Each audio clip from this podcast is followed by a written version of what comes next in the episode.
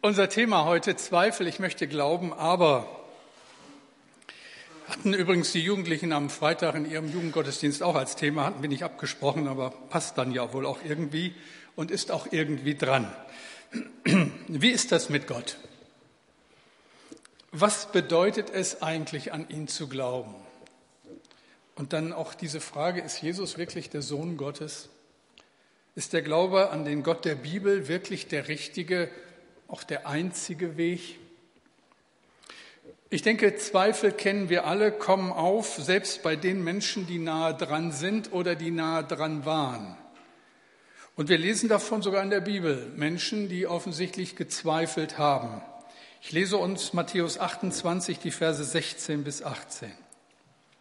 Aber die elf Jünger gingen nach Galiläa auf den Berg, wohin Jesus sie beschieden hatte. Und als sie ihn sahen, fielen sie vor ihm nieder. Einige aber zweifelten. Und Jesus trat herzu und sprach zu ihnen, mir ist gegeben alle Gewalt im Himmel und auf Erden. Ich bete noch einmal. Herr, danke von Herzen für diesen Gottesdienst. Danke für dich, für deine versprochene Nähe. Und ich bitte jetzt so von Herzen wieder ganz neu, öffne meinen Mund, dass er deinen Ruhm verkündigt. Danke, Herr, dafür. Amen. Einige aber zweifelten. Was ist das eigentlich mit dem Zweifeln? Ich denke, dass Menschen, die schon lange glauben, sich sehr schwer tun, über ihre Zweifel zu reden und sich das auch zuzugestehen. Sie empfinden das eher wie Unrecht, als mangelndes Vertrauen eben. Es gibt ja auch die, die so auftreten, als wären ihnen Zweifel völlig fremd. Da erscheint der Glaube vakuum verpackt, so unantastbar. Andere Christen schlagen sich ein Leben lang mit Zweifeln herum und tun sich schwer, immer wieder schwer mit dem Glauben an Gott. Ich denke, wie man es auch nimmt, so oder so, jeder Christ kennt Zweifel. Wenn ich so in mein eigenes Leben zurückschaue, so in deinem zarten Alter oder noch ein bisschen früher. Bin mit 15 so bewusst Christ geworden. Eigentlich ist das schon als Kind bei mir passiert, aber mit 15 gab es so einen Punkt, da war für mich klar, ich will diesem Jesus folgen. Und da war alles klar. Da gab es überhaupt keinen Zweifel an Gottes Existenz. Da war klar, ich brauche Vergebung. Ich weiß, dass dieser Jesus für mich gestorben und auferstanden ist und dass ich nur eins will, diesem Gott gehören. Das war mir unglaublich ernst. Glaube war zu diesem Zeitpunkt für mich kein Problem.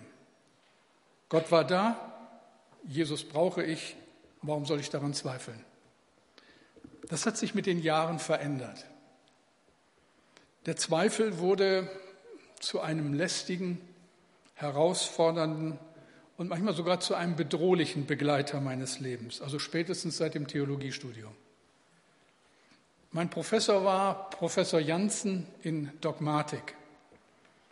Und ich werde nie vergessen, wie er mal zu uns Studenten sagte, er, der für uns so, ja, so glaubensvoll, so absolut im Glauben stehend daherkam. Er sagte zu uns, es gibt Augenblicke in meinem Leben immer wieder, da habe ich große Zweifel an dem, was ich glaube und lehre. Aber dann ist mir auch wieder klar, dass ich allen Grund habe, Gott zu glauben und seinem Wort zu vertrauen. Das hat mir damals sehr geholfen. Schauen wir uns die Zweifel näher an. Warum zweifeln wir? Die Jünger sehen Jesus, Knie nieder und dann heißt es so im Nebensatz scheinbar, aber einige zweifelten. Was sind Zweifel überhaupt? Und welche Arten gibt es? Kann man da auch vielleicht unterscheiden zwischen dem einen oder anderen? Fangen wir mal an mit einem ersten Punkt, unechte Zweifel. Es gibt seit vielen Jahren oder es gab vor einigen Jahren besonders so einen Boom an atheistischer Literatur. Da hat man sich also sehr bemüht nachzuweisen, dass Gott nicht existiert. Vielleicht erinnert ihr euch daran. Bei YouTube gab es dann tausendfach nachgesprochen immer wieder den Satz, I deny God. Ich leugne Gott. So nach dem Motto, je mehr das tun, desto weniger gibt es Gott. Damals äh, stürmte so atheistische äh, Kampfliteratur, die Bestsellerlisten. Vielleicht erinnern sich der eine oder andere noch an das Buch von Richard Dawkins, Der Gotteswahn Oder dann gab es von einem Journalisten so als Provokation von Christopher Hitchens das Buch Der Herr ist kein Hirte. Inzwischen ist es ein bisschen still geworden um den ganzen Aufstand. Sicherlich auch deshalb, weil Zweifel an Zweifeln erlaubt ist.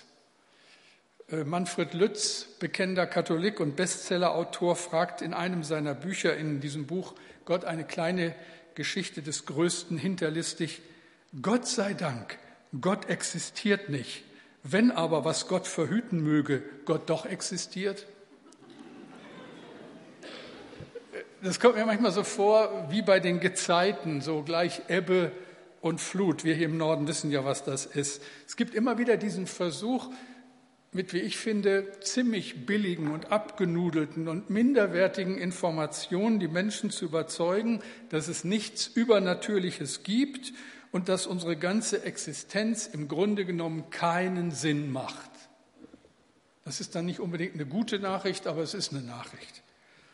Zweifel, die mir oft sehr seltsam und unecht erscheinen. Ich habe ein Buch gelesen vom Widerstandskampf der katholischen Kirche in der ehemaligen Tschechoslowakei.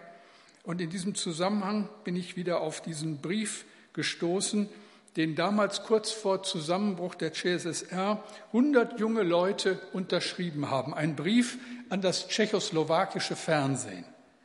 Da danken sie für diese Fernsehsendung mit dem Titel von Mythen zur Wissenschaft, in der der christliche Glaube lächerlich gemacht wurde.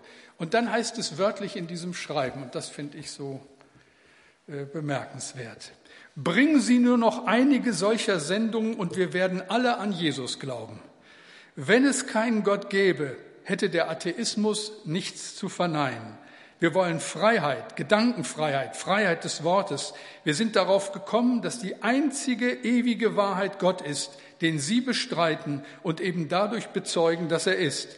Wozu so viel Mühe für etwas, was nicht existiert? Toll. Fand ich einfach nur gut. Ja.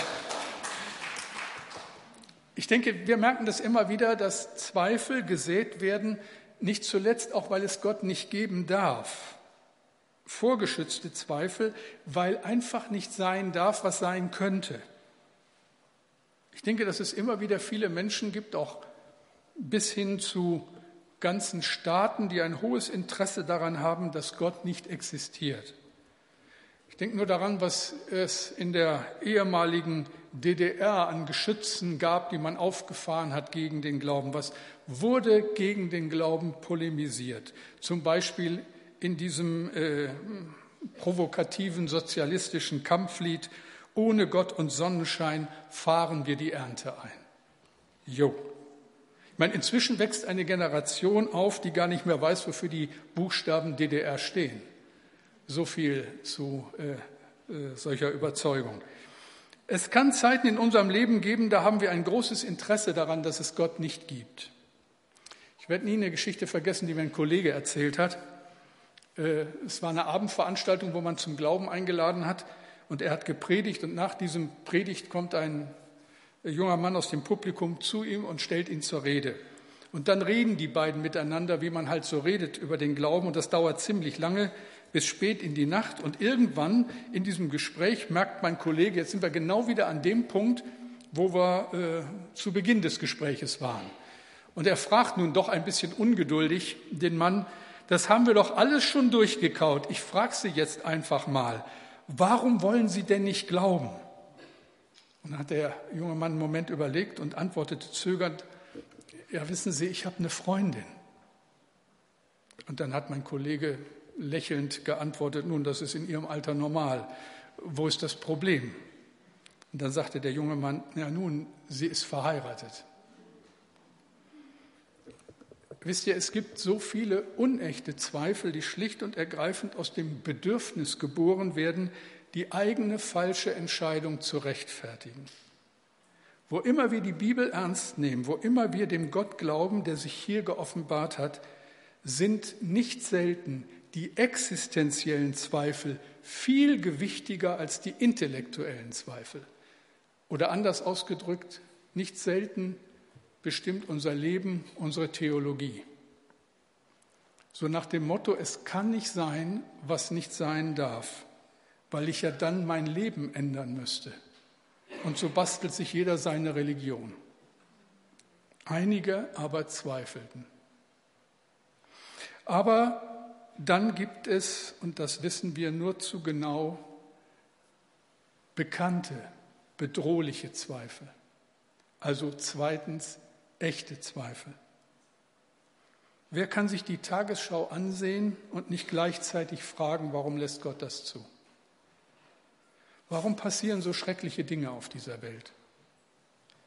Während wir uns von Diät zu Diät hangeln, um überflüssige Funde loszuwerden, hungern weltweit so viele Menschen. Wir leben hier so sicher und versorgt. Warum müssen andere Menschen so entsetzliches Leid ertragen? Da steigen Zweifel in mir hoch. Gott, wenn es dich wirklich gibt und du die Menschen liebst, warum lässt du das dann zu? Zweifel können uns auch kommen beim Lesen der Bibel. Da lesen wir die wunderbaren Geschichten von den Wundern, die Gott in alter Zeit getan hat. Tote stehen auf, Blinde können sehen, Engel erscheinen. Und dann frage ich mich, ist das alles nur Fantasie? Warum werden so wenig geheilt? Warum passieren heute nicht solche spektakulären Dinge oder zumindest nicht in dem Maße, wie es da berichtet wird in biblischer Zeit? Und dann gibt es ja auch Zweifel durch das Christentum an sich. Da sind Menschen, die uns gestern noch Vorbild waren, und heute lassen sie uns fragen, was eigentlich echt war an ihrer Nachfolge. Wie offenbart sich neues Leben? Wie kommen wir klar mit so gar nicht christlichem Verhalten, was uns in der Kirche begegnet, mit so viel Missgunst, Neid, Unbarmherzigkeit? Wenn wir so neu sind, warum sehen wir so alt aus? Zweifel. Ich denke, dass nicht jeder sie in gleicher Weise hat. Hier gibt es meine ich auch festzustellen, ein Unterschied zwischen Männern und Frauen. Männer haben in der Regel größere Probleme mit dem Glauben. Ich denke, das hängt damit zusammen, dass Frauen Wahrheit ganzheitlich, oft intuitiv ergreifen, während Männer Fakten wollen, Antwort auf eine konkrete Situation und sich viel schwerer tun mit Vertrauen und Intuition. Zu den echten Zweifeln gehören auch die, die ihren Grund in unserer so vordergründigen und sichtbaren Existenz haben. Wir leben ja wie wohl kaum in einer Zeit vor uns so ganz von dem, was man sieht und was man hat. Da sagt mir ein Mann, mit dem ich eine Zeit lang Sport gemacht habe, wir kamen ins Gespräch über den Glauben, ach weißt du Klaus, ich bin Realist, ich kann nicht glauben, ich halte mich an die Wirklichkeit und da ist mir Gott noch nie begegnet. Und ich denke nur, wenn das doch so einfach wäre, was wissen wir schon von der Wirklichkeit? Man kann ja Gott nicht in ein Reagenzglas packen. Was ist denn real? Ich kenne Realkauf. Da ist alles real. Butter, Milch, Kaffee, Käse, Gemüse, Getränke. Das packe ich in einen Korb und bezahle es. Das ist real. Aber ich kann bei Real keine Liebe kaufen kein Vertrauen. Ich kann nicht wie alte Flaschen Angst abgeben. Keinen Zorn. Ich kann keine Zufriedenheit kaufen. Aber sind deswegen diese Dinge weniger real? Wir können ewig weiter forschen, wie der Mensch funktioniert, aber erklären wir damit den Sinn des Lebens? Deshalb, und das ist eine, denke ich, auch inzwischen anerkannte Tatsache, kein seriöser Wissenschaftler könnte sagen, Gott gibt es nicht. Es gibt unsichtbare Realitäten, deren Auswirkungen wir feststellen, die wir aber so nicht näher beschreiben, nicht beweisen können. Wir glauben an sie, ohne dass sie bewiesen werden müssen. Wir erfahren sie jeden Tag. Wir leben zum Beispiel von Hoffnung. Jeder Mensch tut das. Wir sagen ja nicht zuletzt, Hoffnung stirbt zuletzt. Ohne Hoffnung stirbt man. Und jeder Mensch lebt von Hoffnung. Obwohl, man, obwohl das niemand beweisen kann, wissen wir alle, Hoffnung ist sinnvoll. Oder überhaupt das mit dem Sinn, jetzt wird es ein bisschen philosophisch. Niemand kann doch beweisen, dass dieses Leben Sinn macht. Aber seltsamerweise, jeder von uns, jeder von euch, die ganze Welt sucht in allem nach einem Sinn. Wenn dieses Leben reiner Zufall ist, dann macht es keinen Sinn. Zufall ist immer sinnlos. Es ist Unsinn, wenn der Sinn dieses Lebens darin besteht, dass es keinen gibt. Ich habe ja gewarnt, es wird philosophisch. Nochmal. Es ist Unsinn, wenn der Sinn dieses Lebens darin besteht, dass es keinen gibt. Und da muss doch die Frage gestellt werden, wenn es keinen Sinn im Leben gibt, warum fragt dann der Mensch so nachhaltig nach dem Sinn des Lebens? Da sagt ein bekennender atheistischer Vater zu seinem heranwachsenden Sohn, tu doch mal was Sinnvolles. Sorry, aber das ist Blödsinn. Wenn der Zufall regiert, gibt es nichts Sinnvolles. Der österreichische Neurologe und Psychiater Viktor Frankl war ein jüdischer Wissenschaftler, der Auschwitz überlebt hat. Der sagte einmal, der beste Beweis, dass es so etwas wie Wasser gibt, ist die Tatsache, dass der Mensch Durst hat. Damit meinte er, der beste Beweis, dass es so etwas wie Sinn gibt, ist die Tatsache, dass der Mensch nach Sinn fragt. Oder noch spezifischer, der beste Beweis, dass es Gott gibt, ist die Tatsache, dass der Mensch nach Gott fragt. Es ist ein oft beschriebenes Phänomen in der gesamten Religionsgeschichte. Es gibt auf dieser ganzen Welt, in allen uns bekannten Kulturen, in allen Völkern keinen einzigen Bereich, wo es keine Anbetung gibt. Überall auf der Welt fragt der Mensch nach Gott. Und jeder Mensch weiß, was Zweifel sind. Zweifeln ist menschlich. Wenn der Mensch, der an Gott glaubt, zweifelt, dann fragt er sich, gibt es Gott wirklich? Wenn der Mensch, der nicht an Gott glaubt, zweifelt, dann fragt er sich, gibt es ihn vielleicht doch? Karl Ratzinger, der spätere Papst Benedikt, hat in der Einführung zum Christentum vor vielen Jahren geschrieben, wer der Ungewissheit des Glaubens entfliehen will, der wird die Ungewissheit des Unglaubens erfahren müssen. Ich habe großen Respekt und alles Verständnis für jeden, der seine Zweifel äußert. Ich kenne das. Ich blättere meine Bibel durch und frage mich, ob ich das wirklich glaube, was ich da lese, oder ob ich einfach das Produkt von 50 Jahren Gehirnwäsche bin. Ich zweifle. Du zweifelst und dann kommt noch jemand und sagt mir, dass Zweifeln Sünde ist. Das macht es ja dann auch nicht besser. Jetzt kommt zum Zweifel noch das schlechte Gewissen. Es gibt eine interessante Stelle zu diesem Thema im Neuen Testament, im Judasbrief. Der Judasbrief hat nur ein Kapitel, wenige Verse, und da steht in Judas 22 als Aufforderung an die Gemeinde, und erbarmt euch derer, die zweifeln.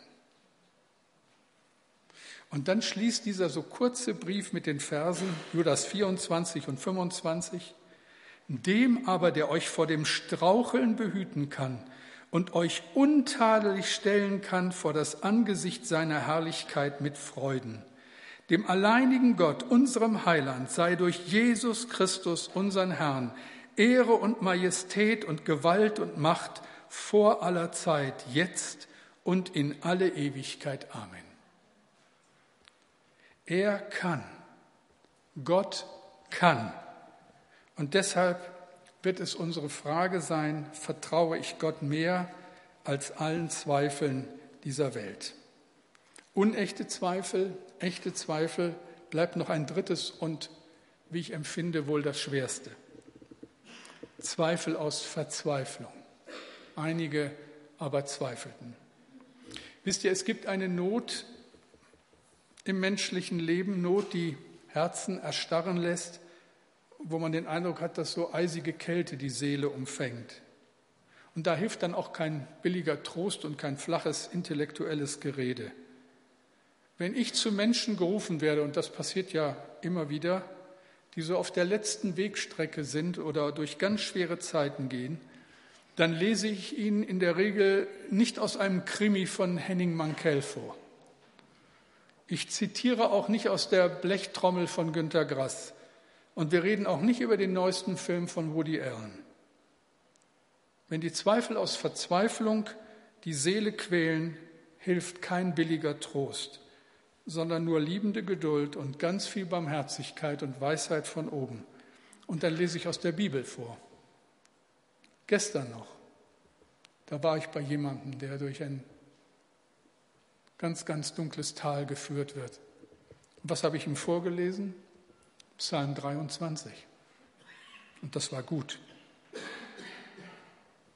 Das ist mir hier ganz wichtig, dass wir das festhalten.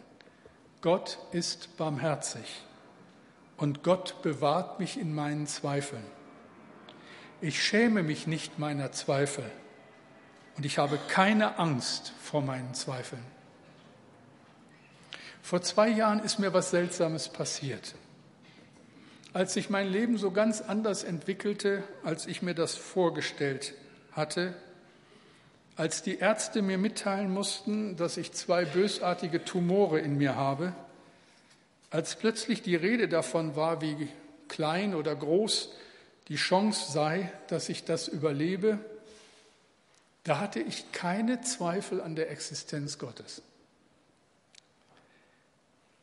Klar, ich habe Gott nicht verstanden, warum ausgerechnet mir das passiert. Ich erinnere mich gut an so einen Moment, wo ich aus dem Fenster des Krankenhauses auf die Straße geblickt habe und mich gefragt habe, warum darf ich da nicht rumlaufen? Warum muss ich in diesem blöden Zimmer sein?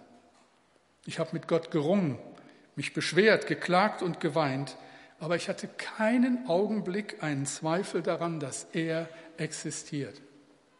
Und noch seltsamer, je länger diese Zeit dauerte, je klarer wuchs in mir die Überzeugung, Gott ist da und er liebt mich und er kümmert sich um mich und egal was passiert, ich bin in seiner Hand. Denn Jesus sagt, mir ist gegeben alle Gewalt im Himmel und auf Erden. Das ist schon was Seltsames mit dem Glauben. Lassen wir uns darauf ein, steht plötzlich eine ewige Verheißung über unserem Leben. Römer 8, 38 und 40, oder bis 40. Da schreibt Paulus, denn ich bin gewiss, dass weder Tod noch Leben, weder Engel noch Mächte noch Gewalten, weder Gegenwärtiges noch Zukünftiges, weder Hohes noch Tiefes, noch eine andere Kreatur uns scheiden kann von der Liebe Gottes, die in Christus Jesus ist, unserem Herrn. Es gibt dann noch eine Geschichte im Neuen Testament, die für unser Thema von entscheidender Bedeutung ist. Johannes der Täufer, der größte Prophet in der Geschichte Israels und Wegbereiter des Messias, sitzt im Gefängnis und versteht die Welt nicht mehr und versteht Gott nicht mehr. Und dann schickt er seine Freunde zu Jesus und fragt nach, sag mal, bist du der, der kommen soll oder sollen wir auf einen anderen warten? Zweifel. Bist du der Sohn Gottes oder bist du es nicht? Wenn du es bist, warum sitze ich hier im Gefängnis? Zweifel. Johannes will dabei sein, natürlich. Johannes will frei sein, aber er sitzt um seines Glaubens willen im Gefängnis und versteht es nicht. Und dann erreicht ihn die Botschaft Jesu. Jesu lässt ihm ausrichten, Johannes Blinde sehen, Gelähmte gehen, Aussätzige werden gesund, Taube hören, Tote werden zum Leben erweckt und den Armen wird die gute Botschaft verkündet. Ich könnte mir vorstellen, Johannes hat gedacht, schön, aber ich sitze im Gefängnis. Und dann sagt dieser Bote aber noch etwas im Auftrag des Herrn. Matthäus 11, Vers 6. Und selig ist, wer sich nicht an mir ärgert. Wie viele haben unter der Not ihres Lebens Gott die Nachfolge gekündigt? Sie haben die Kirche hinter sich gelassen und wollten von dem ganzen frommen Kram nichts mehr wissen. Und Jesus sagt, und selig ist, wer sich nicht an mir ärgert. Wie gehen wir damit um, wenn Zweifel aus Verzweiflung uns überwältigen wollen? Wenn wir einfach nicht verstehen können, wie ein Gott, der uns so liebt, so etwas zulassen kann? Ich denke, es gibt immer nur zwei Möglichkeiten. Leid wird zum Segen, getragen von ewiger Hoffnung, wenn unser ganzes Herz in Gott ruht. Und Leid wird zum Fluch, wenn wir Gott vorschreiben wollen, was er zu tun und zu lassen hat. Leid wird zum Segen getragen von ewiger Hoffnung, wenn unser ganzes Herz in Gott ruht. In einem der uralten Lieder in Psalm 73 klagt ein Mann Gott sein ganzes Leid und er versteht die Welt nicht und er versteht Gott nicht. Die Bösen leben im Frieden und die Guten leiden. Das Unrecht triumphiert und das Recht wird mit Füßen getreten. Und dann lässt Gott diesen Mann einen Blick in die Zukunft werfen und was er da sieht, lässt ihn Folgendes dichten. Psalm 73, 16 bis 19. So sann ich nach, ob ich es begreifen könnte, aber es war mir zu schwer bis ich ging in das Heiligtum Gottes und merkte auf ihr Ende.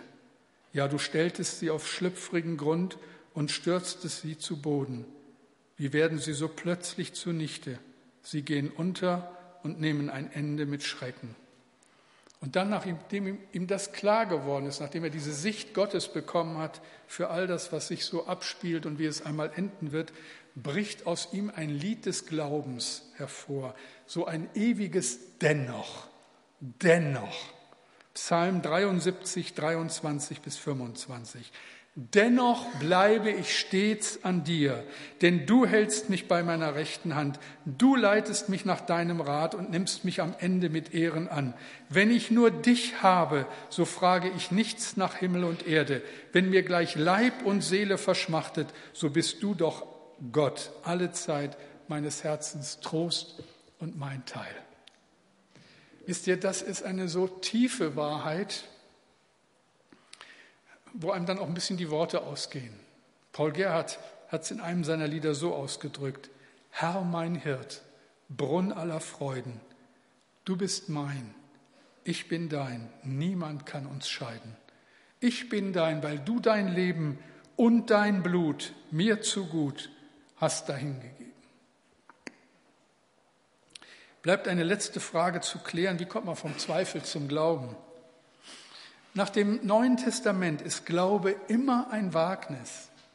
Wenn wir es beweisen könnten, wäre es eine ganz andere Nummer. Aber wir leben, wie die Bibel selber sagt, im Glauben und nicht im Schauen. Glaube ist immer Vertrauen. Ich lasse mich auf etwas ein. Ich vertraue Gott aufs Wort. Und wir haben nur dieses Wort. Es klingt vielleicht kompliziert, aber ich glaube, das mit dem Vertrauen ist uns ja sehr vertraut. Also ganz einfach. Denn ohne Vertrauen läuft in dieser Welt überhaupt nichts. Nur ein Beispiel. Da haben sich zwei Menschen kennengelernt. Er liebt sie und sie liebt ihn. Und die beiden wollen zusammenbleiben. Was machen sie? Sie vertrauen einander also trauen sie sich und werden getraut. Das ist ein Wagnis. Und glaubt mir, ich weiß, wovon ich spreche. Warum habe ich mich getraut? Warum habe ich meine Frau geheiratet? Weil ich mir vorher ausgerechnet habe, wie viel Geld ich spare, wenn ich sie im Haushalt anstelle. Könnt ihr ja mal durchrechnen, Mindestlohn und dann auf all die Jahre verteilt. Oder vielleicht auch, weil ich ungern alleine bin und jemand brauche, der mit mir die Freizeit teilt. Oder weil ich mit Blick auf mögliche Erkrankungen ein preisgünstiges Pflegepersonal brauchte. Deshalb habe ich auch darauf geachtet, dass sie Krankenschwester ist. Ihr Lieben, das ist totaler Blödsinn. Ich habe sie geheiratet, weil ich sie liebe und ihr vertraue für alle Zeit. Was hatte Esther mit 21 für eine Ahnung davon, auf was sie sich mit mir einlässt? Was hatte ich für eine Ahnung, wie eine Ehe mit Esther nach 41 Jahren aussieht? Aber für uns beide war es das Beste, was passieren konnte. Wir haben uns getraut und es war richtig. Für das Wagnis des Glaubens ist Vertrauen entscheidend. Nicht nur der Tag, wo wir uns grundsätzlich entscheiden, diesem Gott nachzufolgen, Christen zu werden, sondern immer wieder auf dem langen Weg ihm nach. Immer wieder ist es meine Entscheidung, diesem Gott zu vertrauen, egal was passiert. Dennoch bleibe ich stets an dir. Gegen alle Widerstände halte ich daran fest. Ich glaube an den dreieinigen Gott, den Vater, den Sohn und den Heiligen Geist. Ich vertraue ihm, denn er spricht das letzte Wort in meiner Geschichte. Und deshalb ihm die Ehre, alle Zeit, auch an diesem letzten Sonntag im September.